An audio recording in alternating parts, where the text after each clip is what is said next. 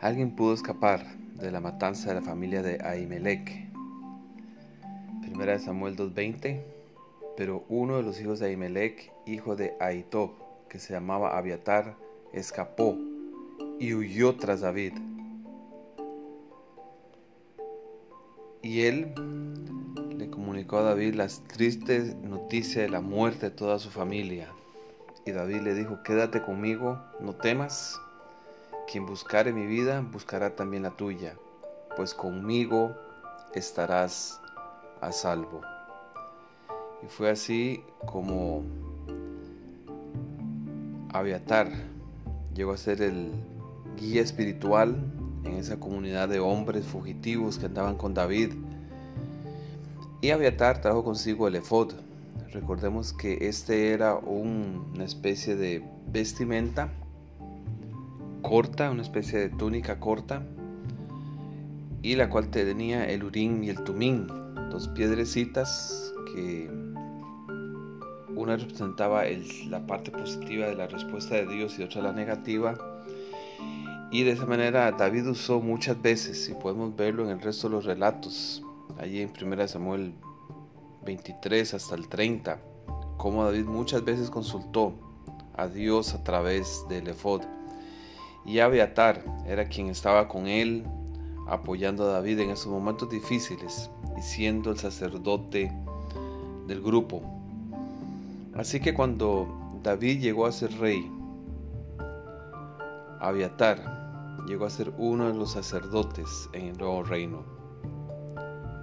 Él se mantuvo fiel, aún en medio de la rebelión de Absalón. Abiatar apoyó a David. Pero allí en Primera de Reyes capítulo 1, cuando Adonías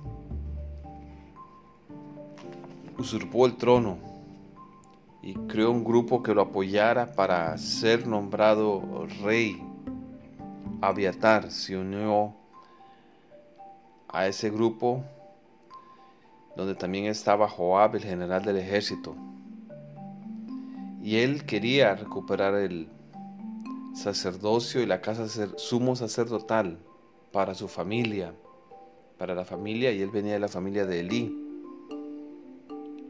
Este fue un movimiento político. Y nosotros como seres humanos a veces nos metemos en movimientos políticos, para bien o para mal, con buenas o malas razones. Sin embargo, Salomón fue rápidamente colocado como rey por parte de David ante la insistencia de Natán el profeta, de Betsabé su esposa. El joven rey Salomón fue colocado en el trono y el intento de Adonías de llegar a ser rey y de Abiatar, sumo sacerdote, fue totalmente detenido. Salomón no mató a Abiatar, él reconoció la fidelidad de Abiatar a su padre en los momentos difíciles. Pero echó Salomón a Abiatar del sacerdocio de Jehová para que se cumpliese la palabra de Jehová que había dicho sobre la casa de Elí en Silo. Primera de Reyes 2, 27. Y con Abiatar se culmina eh, la profecía de Dios contra Elí y su descendencia debido a su infidelidad como sumo sacerdote de Israel. Abiatar fue enviado a la ciudad de Anatot, donde se retiraban los sacerdotes y su familia no volvió a trabajar en el sacerdocio. Abiatar era un buen hombre, pero él hizo una jugada política incorrecta en el momento más complicado.